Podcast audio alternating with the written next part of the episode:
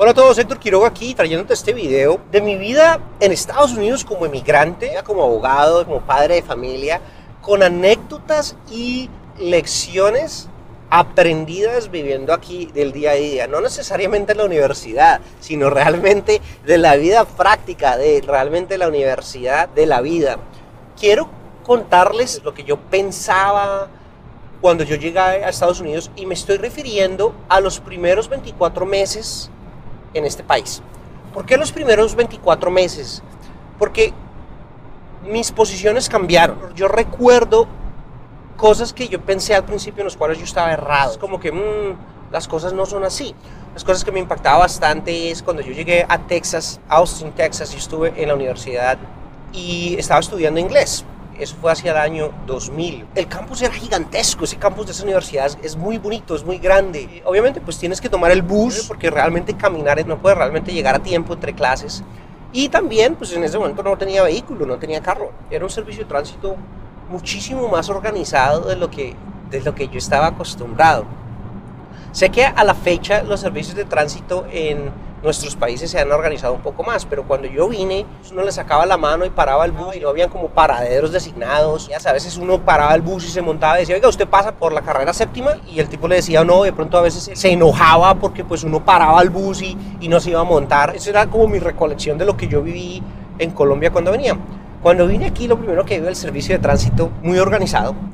Cuando te subes, no había una transacción de dinero. Usualmente los estudiantes pasábamos el carnet el ID de la universidad. Pero para irme a visitar la ciudad, me di cuenta que, bueno, pues me puedo ir en el bus y me di cuenta que las rutas iban circularmente. Entonces yo dije, pues voy a tomar una ruta que me lleve alrededor. A veces los fines de semana, cuando estaba estudiando, cuando me quería salir y pensar un poco. Y lo que empecé a notar, este país es un país muy libre. Vi la libertad, la libertad de expresión de las personas. Me di cuenta que había muchas personas con muchos tatuajes, con sus mohawk, ¿no? Góticos.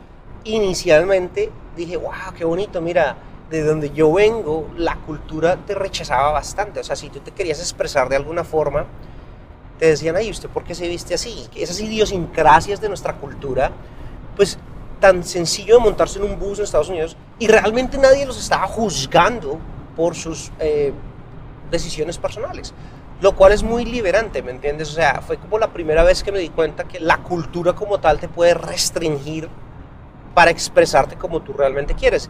Fue bonito ver que de todas formas no hay un juzgamiento tan, tan, tan, tan severo o tan palpable como se ve en, en nuestros países. Cuando estaba en Colombia decía, oye, usted va a salir así a la calle. O sea, no está ni bien ni mal, ni allá ni acá. Simplemente son apreciaciones que fueron, digamos, chocantes en el sistema en donde yo no estaba como preparado para eso. Vi, una diferencia cultural bastante grande y me empecé a dar cuenta de eso también en las aulas de la universidad, ¿no? Los mismos profesores se visten bien, o sea, no eran profesores mal vestidos, ni mucho menos, pero no era al nivel de nosotros, los muchachos también, como llegaron. Algunos llegaban en pijamados a la clase, llegaban en pantuflas y sin bañarse.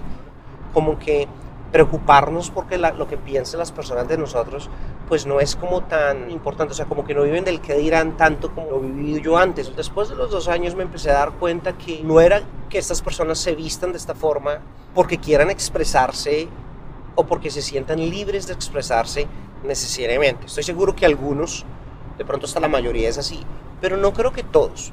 Mi primer roommate, cuando estuve ya viviendo en el área de Spokane, le gustaba el punk y era gótico, se llamaba Sam americano. Muy buena persona él, muy bella. Sam falleció años después. Eh, era más joven que yo.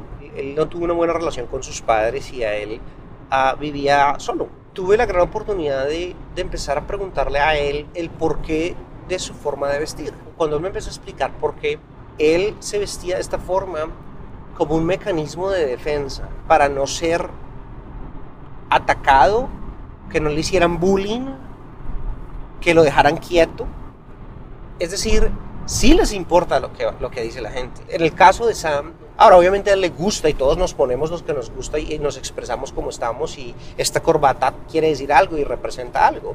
Fue algo que empecé a mirar en donde realmente el país no es tan libre como pensé.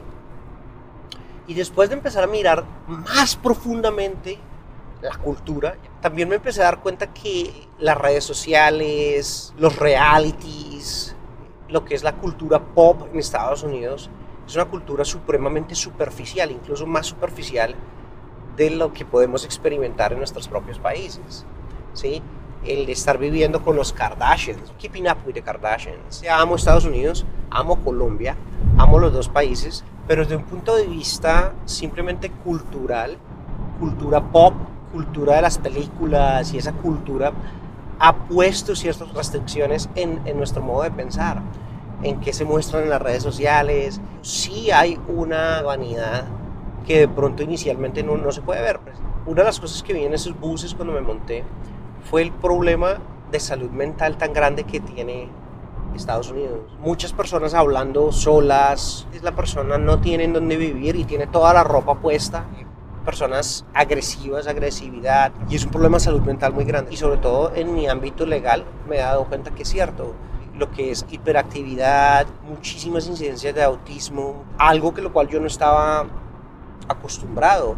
Los índices han estado creciendo también en nuestros países, pero no creo que al nivel que se vea en Estados Unidos. Aquí, eh, para contrastar, vi bastantes personas con una discapacidad se ve bastante porque los mismos buses tienen accesibilidad para que la persona se pueda montar al bus. Tienen sus rampas para que la persona se pueda montar en su silla de ruedas, tiene sus sillas que se pueden doblar para que la silla de rueda quepa.